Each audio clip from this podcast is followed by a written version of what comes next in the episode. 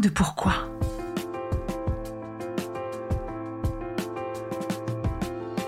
Écoutez bien. Ici, les spécialistes de la résilience, les survivants du cancer, vous raconter leur traversée, leurs chocs, leurs peurs, leurs espoirs et leurs choix face à cette maladie qui les transformera à tout jamais.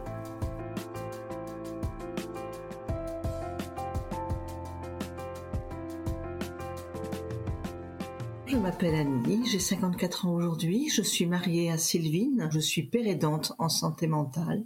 À la mi-décembre, un diagnostic est tombé.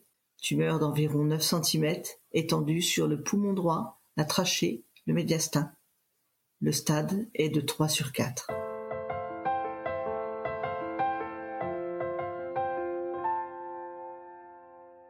Bonjour Annie. Bonjour Magali. Merci beaucoup d'accepter mon, invitation euh, à ton épisode à coup de pourquoi. Je suis enchantée de t'accueillir. Merci, merci de l'avoir fait en tout cas. Ça va aider beaucoup de personnes, je pense, euh, ton travail. Merci. Alors, euh, j'aimerais savoir, Annie, comment vas-tu? Eh bien, aujourd'hui, j'ai envie de dire bien, très bien. C'est une bonne chose, ça déjà. C'est une bonne chose. Est-ce que je peux déjà annoncer les bonnes nouvelles ou on attend la fin? Non, non, vas-y, tu peux, tu peux déjà développer euh, pourquoi tu te portes bien déjà. Pourquoi je me porte bien? Parce que depuis le 25 juin 2021, je suis en rémission. Waouh, bravo. C'est énorme parce que quand vous allez découvrir mon parcours, tout le monde, vous allez constater que je reviens de loin dans cette histoire. Justement, explique-nous, euh, tu nous as dit que c'était en décembre, un diagnostic est tombé. Comment s'est passée cette annonce? Ça a été euh, brutal et en même temps je m'y attendais. Pourquoi tu t'y attendais? Parce que euh, depuis des années je disais je me fabrique mon petit cancer. Et, pourquoi? Parce que tu étais très stressée ou En fait, j'explique. Euh, j'ai 37 ans de tabac derrière moi, dont 20 ans à fumer 50 cigarettes nuit jour.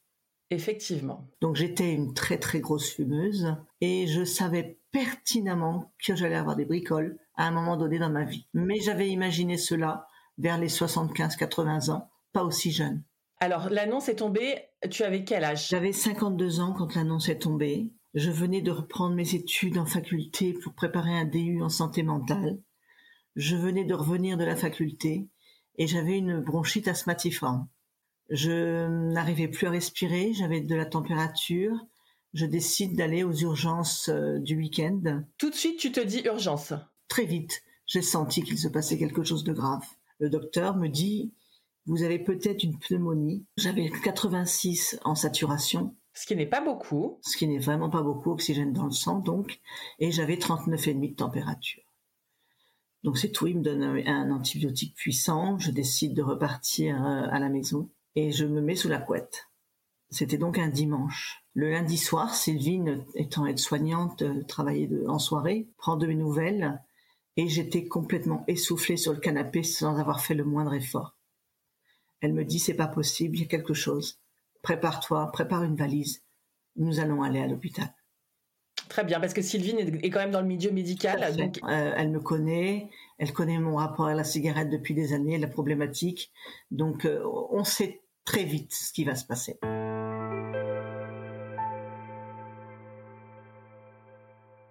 Je vais à l'hôpital le 16 décembre et je fais tout de suite euh, une radio des poumons. On découvre que le poumon droit est blanc. Je comprends avant même qu'il pose des mots qu'il se passe vraiment quelque chose de grave. Les examens vont durer jusqu'à une heure du matin. Sylvine fait du forcing pour pouvoir m'accompagner dans ma chambre. Et à une heure du matin, on se sépare toutes les deux, triste, parce qu'on sait qu'il se passe quelque chose. Le mot n'est pas encore prononcé, mais on, ressent les choses. Je n'arrête pas de penser à Sylvine qui, elle, repart toute seule dans sa voiture. Tu vois, c'est toi qui es si mal et tu penses à elle. Oui, et tout au début de ma maladie, je vais penser à mes enfants et à, et à mon épouse en premier lieu. Euh, Annie, du coup, tu nous as pas parlé d'enfants.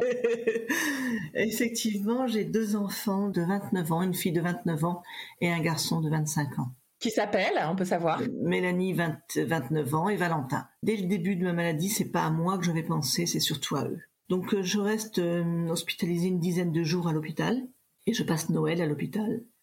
Mais avant, avant d'arriver à Noël, nous avons le diagnostic euh, le 20 décembre à peu près. Nous sommes convoqués toutes les deux chez, chez le pneumologue référent. Je ne suis pas étonnée, il me dit euh, le diagnostic est beaucoup plus sombre que ce qu'on pensait. Il ne s'agit pas d'une pneumonie ou même d'une tuberculose comme ils avaient pu l'avancer. Il s'agit d'un cancer, d'un adénocarcinome. On est dans le bureau, nous sommes toutes les deux. Bizarrement, je le prends bien. Parce que tu le savais déjà peut-être ou... Parce que je le sentais, parce que je le ressentais, parce que en août dernier, j'avais eu des, des, symptômes qui faisaient que j'étais très très très fatiguée, je toussais beaucoup, j'avais fait des efforts, je transpirais énormément, c'était pas normal ce, ce, ce qui se passait dans mon corps, je sentais qu'il se passait quelque chose. Tu veux dire que euh, presque finalement avoir un diagnostic finalement c'est presque libérateur parce que tu sentais qu'il y avait quelque chose d'anormal et euh, voilà c'est le début de, du traitement finalement. Oui complètement. Euh, le diagnostic a fait que confirmer mes, mes soupçons. Tu nous parles de cigarettes. Est-ce que tu as réussi Oui. à couper ça euh, quand on, on t'a dit tout ça? Dès que j'ai été hospitalisée, j'ai arrêté de fumer, évidemment. Je suis restée dix jours hospitalisée. Je suis rentrée à la maison malgré l'annonce du cancer. J'ai repris parce que le tabac est une véritable drogue. Et puis, euh, j'ai dû fumer deux, trois jours et je suis allée voir une hypnotiseuse qui m'a fait trois séances euh, d'hypnose, plus les patchs que j'ai mis, plus les gommes et je n'ai plus fumé. Tu as réussi. Voilà. Sylvine m'a accompagnée dans, dans ce combat puisqu'elle fumait également et je la remercie infiniment parce que j'avais plus de tabac à la maison et, et, et symboliquement lors de ma première chimiothérapie, elle a arrêté de fumer. Le premier des traitements c'est quand même d'arrêter ça et tu as réussi, vous avez réussi ensemble. Tout à fait et il est bien précisé dans, par les médecins que pour que la chimiothérapie fonctionne le mieux possible, il faut arrêter impérativement le tabac. Tu nous parlais de ton annonce, donc elle, elle, ne tombe finalement pas si mal euh, dans ta tête. Tu t'y attendais et tu avais peut-être besoin de poser des mots euh, sur ton mal-être. Oui. Et après, euh, qu'est-ce qu'on t'annonce? Il nous informe le style de cancer, cancer poumon, trachée, médiastin. Il me fait un schéma, il m'explique. Ce que je comprends, c'est que c'est quand même extrêmement, enfin c'est assez étendu, quoi. Oui, oui, c'est énorme, c'est énorme. Euh, il me fait comprendre que le protocole va être le suivant. Dans un premier temps, chimiothérapie pour essayer de, excuse-moi l'expression, mais j'aime cette expression pour désinguer les tumeurs parce que moi j'ai qualifié ceci, comment dirais-je, c'était Hiroshima, quoi, mes chimiothérapies. Ça a été terrible. Avant de m'annoncer le protocole, Sylvine discute avec le docteur et ils avaient tendance à m'oublier dans la salle. Et à un moment, Sylvine demande Est-ce qu'un nid est opérable? La réponse fut non. Et le docteur dit, en oubliant que j'étais dans la salle Non, elle n'est pas opérable et je ne connais personne qui mettra les pattes là-dedans. Cette phrase horrible retentit dans mes tempes, dans mon cerveau, dans, dans mes tripes. Parce que cette phrase, en fait, qu'est-ce que qu'est-ce qu'elle te fait? Cette phrase, déjà, dans un premier temps, elle a été dite entre deux professionnels de santé. Donc, ils ont parlé cash. Moi, je la reçois comme un coup de fusil. Je suis pas opérable, je vais mourir. À partir de, de ces mots, je ne vais plus entendre ce qui se dit dans le cabinet. Je suis focalisée sur cette phrase. Je ne connais personne qui mettra les pattes là-dedans. Il continue à discuter. Euh, il voit que je suis complètement perturbée, je pleure. Je suis encore émue, excuse-moi Magali, je suis Évidemment. émue de, de, raconter cette histoire. Et puis il tente de me rassurer. Je lui dis pas tout de suite comment j'ai été choquée de cette phrase. Et il me dit euh, vous n'êtes pas opérable, nous allons faire donc un premier protocole, ça va être la chimio, qui va être très très très dur. Je vous le dis tout de suite. Il dit ensuite la chimio, vous ferez peut-être des rayons parce que pour l'instant vous ne pouvez pas faire de radiothérapie, c'est trop étendu. Et après tout ça, si tout se passe bien, il y aura un an d'immunothérapie. Il m'explique ce que c'est. J'écoute attentivement, on écoute. Et après, c'est le silence total dans la voiture, on repart. Tu commences par la chimio. Quand est-ce que ça commence? Est-ce que c'est très rapidement derrière? Tu comprendras que pour moi, ça a été très long entre le moment où on t'annonce le diagnostic et le prochain rendez-vous. Il s'écoule un minimum de trois semaines. où tu rentres à la maison, où tu vas sur Internet, tu vas n'importe où, tu, tu lis, tu écoutes, tu, tu vas sur YouTube, et c'est la solitude la plus totale. Tu te sens condamné. Je me sens condamnée pendant ces trois premières semaines. Je pleure du matin au soir. Qu'est-ce qu'il y a dans la tête et dans le cœur de quelqu'un qui, qui se sent condamné? Excuse-moi, j'ai encore beaucoup d'émotions. C'est pas si loin que ça en plus, hein. Je pense à mes enfants et à ma femme. Je pense euh, à tout, tout cet amour qu'ils ont pour moi et, et cette crainte de me voir partir. Je pense à tous tous les messages que j'ai encore à passer. Et tu veux dire que dans la tête de quelqu'un qui se sent condamné euh, Oui. comme tu étais, eh bien, t'as pratiquement pas de peine pour toi, mais plus pour les gens qui vont te voir euh, partir, c'est ça? Complètement, complètement. Je pense pas à moi, je pense à, à ceux qui restent. Maman, mon frère, ma sœur, voilà, mes enfants, ma femme. Je pense à eux principalement, même pas à moi. Arrive la chimio. Alors je me suis beaucoup renseignée sur Internet. Après j'ai fini par arrêter de, de, de lire parce que on lit tout et n'importe quoi. Si c'est possible d'éviter de regarder Internet. Complètement, si j'ai un message à faire passer, c'est effectivement arrêter de, de, de regarder Internet. On lit tout et n'importe quoi et ça nous effraie, ça nous crée de l'angoisse. Il faut savoir qu'il y a un nombre impressionnant de suicides pendant cette fameuse période des trois premières semaines au niveau des cancers des poumons. Donc, euh, j'en parlerai après, le projet que je suis en train de mettre en place avec l'ARS. C'est justement ça que tu vas développer à la suite de tes traitements. Et attends, attends, Annie, tu parles un nombre incroyable de suicides. Est-ce que toi, tu as pensé à ça? Bien sûr. J'avais très peur des chimiothérapies. Tout au début, j'étais très négative. J'employais des mots très mauvais, du style euh, ils vont me mettre du poison, euh, je vais souffrir, j'aurai des effets indésirables. Tout était négatif dans ma tête. Donc je fais ma première chimio le 30 janvier. Tu trouves la force d'y aller? J'y vais. Préalablement, on m'avait mis une chambre implantable euh, pour faciliter le, le passage des chimios. Je vais au combat. Malgré tout, je vais au combat. J'avais très peur. Je savais pas comment ça se passait. On est tous dans une salle. En fait, on est 20, 30 à, prendre sa chimio. La première chimio, j'étais pas positive dans mon mental. C'est après que ça va venir. Donc je, me dis, je suis foutue, euh, je n'y crois pas. Je prends, moi, je prends ma, ma chimio et, je repars à la maison et, je pleure encore et je pleure et je pleure. Et puis euh, on me dit, euh, il y aura pas de résultat avant le prochain scanner. C'est le scanner qui va dire si la chimio a fonctionné. Alors ça c'est très difficile parce que on prend des traitements et on sait pas si ça fonctionne. Et ça mentalement c'est très dur à vivre. Surtout que c'est des traitements vraiment, euh, vraiment Très compliqués. Comment tu as vécu justement euh, à partir de la première chimio? Qu'est-ce qui s'est passé dans ton corps? Raconte-nous un petit peu les effets.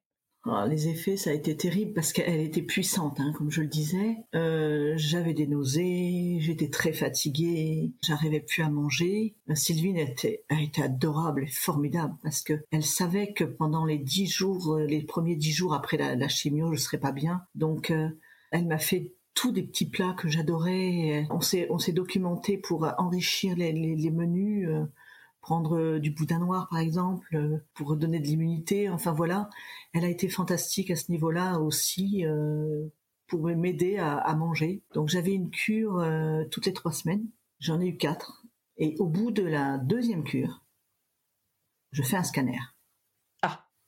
alors là c'est c'est l'angoisse c'est l'attente c'est l'inquiétude on n'arrive pas à positiver on, on a toujours peur entre-temps, on avait eu une information, je ne sais plus comment, comme quoi je n'avais pas de métastase. Donc du coup, tu passes ce scanner Je passe le scanner, et là, incroyable, au bout de la deuxième chimio, c'est presque réduit de moitié.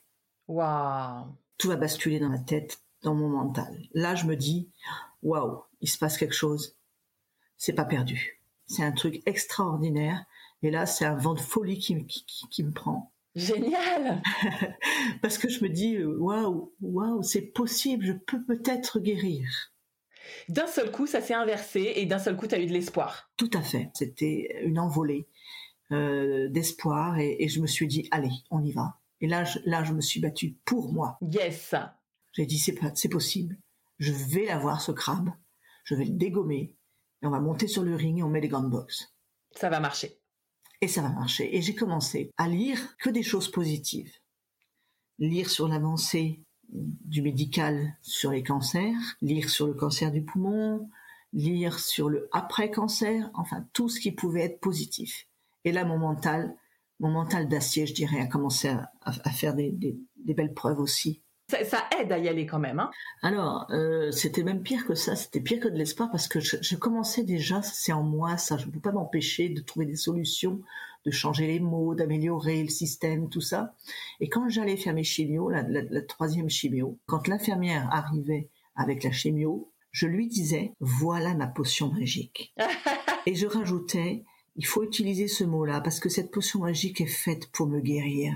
Je suis allée voir aussi une naturopathe. Cette naturopathe m'a expliqué qu'il fallait que je visualise le cancer, qu'il fallait que je lui parle. Et c'est ce que j'ai fait. Je n'ai jamais dit j'ai mon cancer, j'ai toujours dit j'ai le cancer. Il ne m'appartient pas, surtout pas. Et j'ai commencé à parler à ce cancer et de façon euh, positive et négative. Dans le côté négatif, c'était je te hais je vais t'avoir. Tu meurs, tu meurs, tu meurs, tu meuras pas. Et dans le côté positif, je disais merci, parce que ce cancer m'a fait comprendre plein de choses de la vie. Déjà, à ce moment-là? Oui. Voilà, en fait, j'étais une femme de projet, une femme très active, très stressée évidemment. Je n'arrêtais pas de travailler, j'étais boulimique du travail. Et je pensais tout le temps aux autres avant de penser à moi-même. Mais trop, trop, trop, trop de travail. Et ce cancer et ma nouvelle psychiatre que j'ai eue à la suite, euh, dès que j'ai eu le cancer, m'a mis en évidence le fait que je m'occupais tout le temps des autres avant de m'occuper de moi-même, que je passais tout le temps au second plan. Et là, j'ai compris qu'il était temps que j'arrête ce schéma.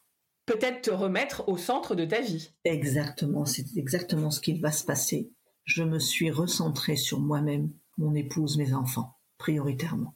Ça, ça change la vie, ça. C'est vraiment, ça rend heureux. Ça rend heureux, ça m'a bouleversé complètement parce que je n'avais pas l'habitude de penser à moi. Je n'avais pas l'habitude d'être la priorité, en fait.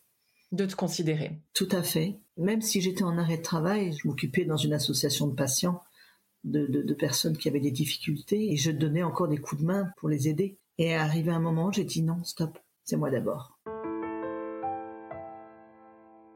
Ah bah là, il était temps que tu dises ça, hein, avec un cancer euh, aussi grand que ça. Euh, il était temps que... Je me suis concentrée, mais d'une force incroyable sur ce cancer. Je finis mes chimios et, grâce au deuxième scanner, où les, tumeurs avaient encore réduit, on m'annonce qu'enfin je suis éligible aussi à la radiothérapie. Super bonne nouvelle. Extra. Et je suis convaincue qu'il y a une relation entre le corps et l'esprit et que de penser positivement, il va y avoir automatiquement des retombées sur mon corps.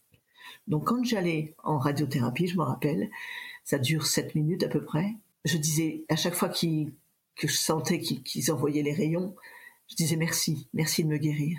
Je, le disais, je le verbalisais. Tu le formulais. Je le formulais. Et tout au long de la radiothérapie, j'ai eu 25 séances. J'étais HS. Qu'est-ce qui t'a semblé le, plus compliqué La chimio, la radio ou pareil finalement? La chimio, d'un point de vue physique, les nausées, c'était difficilement supportable. Et la radiothérapie, c'était la fatigue, énormément. Mais c'était peut-être aussi l'aboutissement de, quelques mois de traitement qui m'ont mis à terre. Et puis, euh, il y a eu une complication. Pendant la radiothérapie, je termine la radiothérapie en juin, et nous partons en vacances. Quel sentiment on a quand on est derrière quand même la chimio et derrière la radiothérapie? Comment est-ce qu'il n'y a pas quelque chose de chouette quand même qui se passe, une sorte de respiration euh, Qu'est-ce que tu ressens? Je suis véritablement une guerrière avant tout. Et ce que je ressens, je me dis, je vais la voir, je vais le tuer, je vais le dégommer. Je, me bagarre, mais avec une, une force, une rage. Mais en juillet 2020, nous partons en vacances avec Sylvine et j'ai un souci de respiration. J'arrive pas à respirer. J'ai une gêne. Je dis à Sylvine, il y a quelque chose, c'est pas possible. Et d'ailleurs, ce 25 juillet 2020, je crois que c'était le 25 juillet, j'ai fait un témoignage audio tellement je croyais que c'était mes dernières vacances que j'avais passées parce que je n'arrivais plus à respirer. Qu'est-ce qui s'est passé d'un seul coup? J'étouffais, mais je ne savais pas ce qu'il se passait. Il y a eu un problème dans la radiothérapie, il y a eu quelque chose. Qu'est-ce que tu te disais? Non, je me suis dit, il y a autre chose. Et finalement, j'ai l'impression que tu avais raison. Eh bien, j'avais raison. On rentre euh, début septembre. Je me plains à mon équipe médicale. Je dis j'ai du mal à respirer. On me dit mais non, vous avez pris du poids.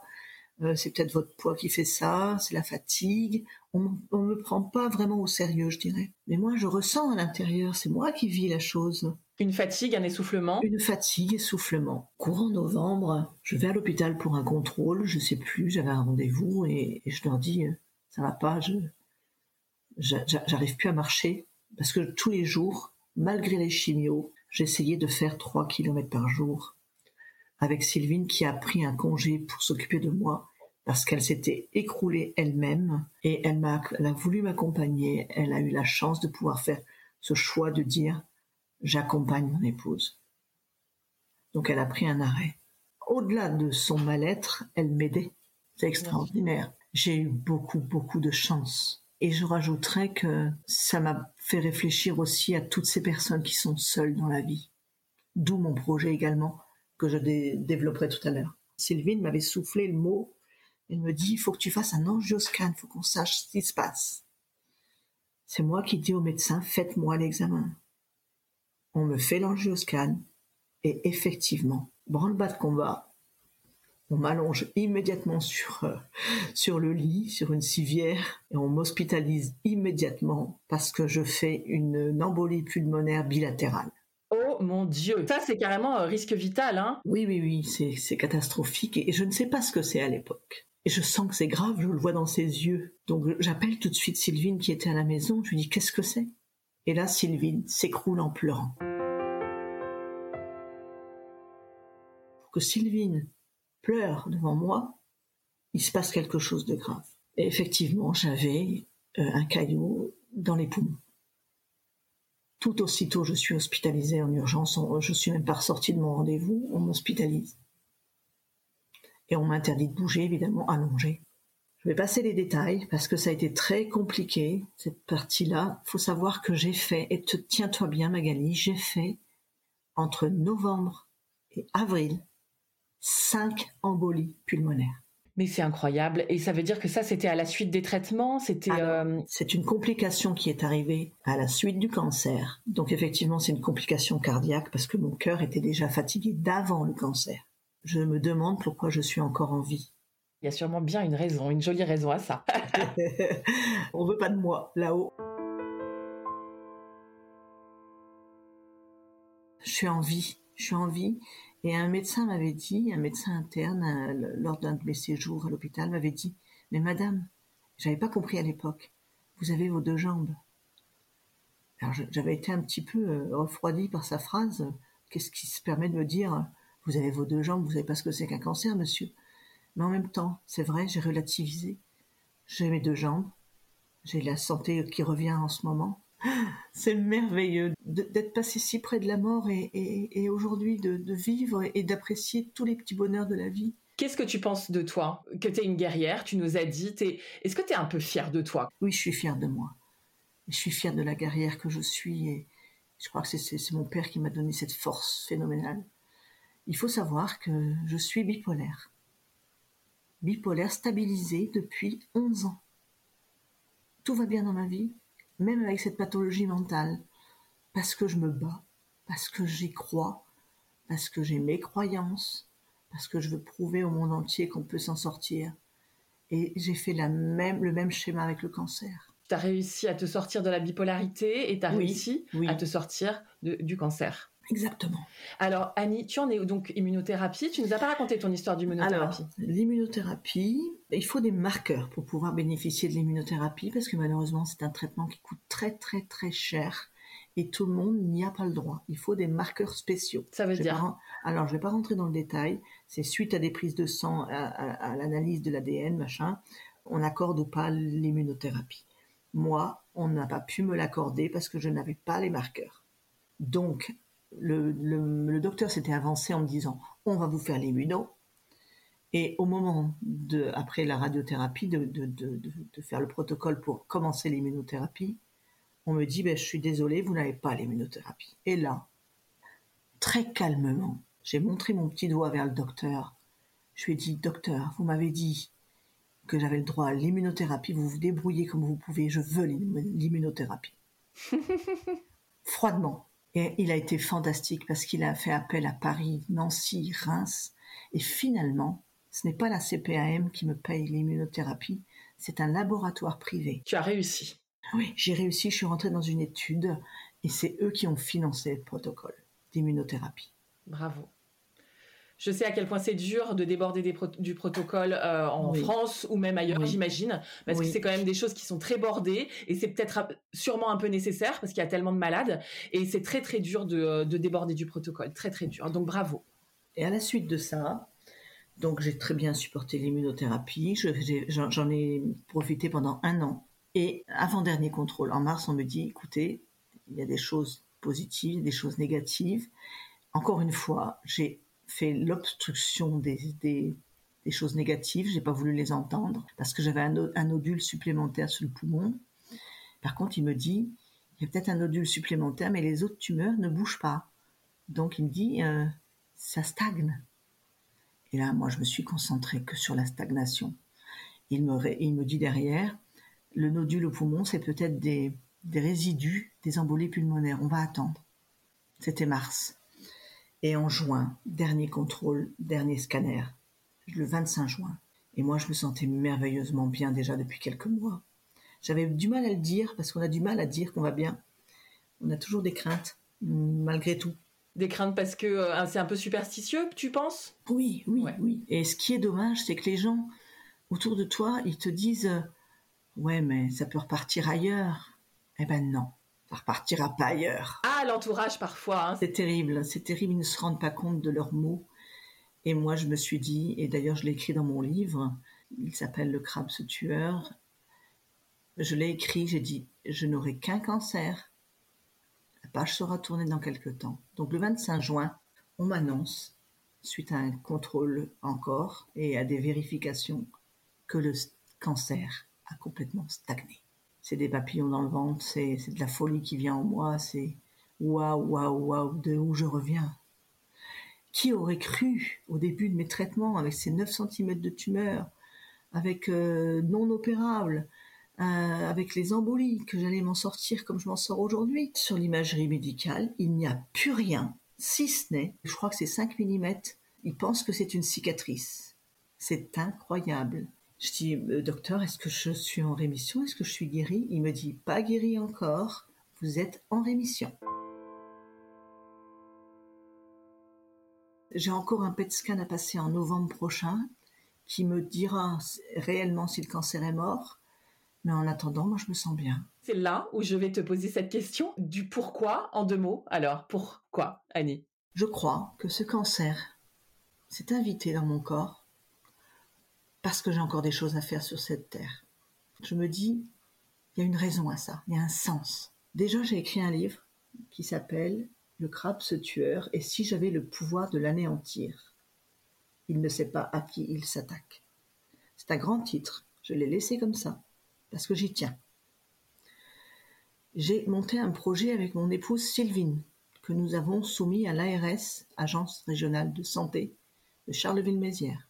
Pas plus tard que vendredi dernier, nous étions en réunion encore. Notre projet a été validé pour sa première phase. Il s'agit de faire un accompagnement au cas par cas en oncologie psychiatrie, j'explique.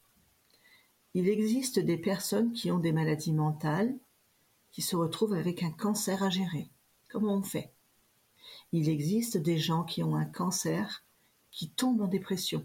Comment on fait? Je veux mettre à profit nos expériences dans, dans ce projet d'accompagnement pour pas laisser les gens euh, tout seuls. Par exemple, tu nous parlais de l'annonce et de ces trois semaines interminables. Justement, justement, c'est pour pallier à ces fameuses trois semaines interminables où le patient, s'il est accompagné, il a de la chance, mais celui qui est seul, comment il fait pour surmonter cette peine, ce, tsunami?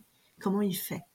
Eh bien, dans, dans le projet, c'est un accompagnement dès les, 24 heures après l'annonce du diagnostic.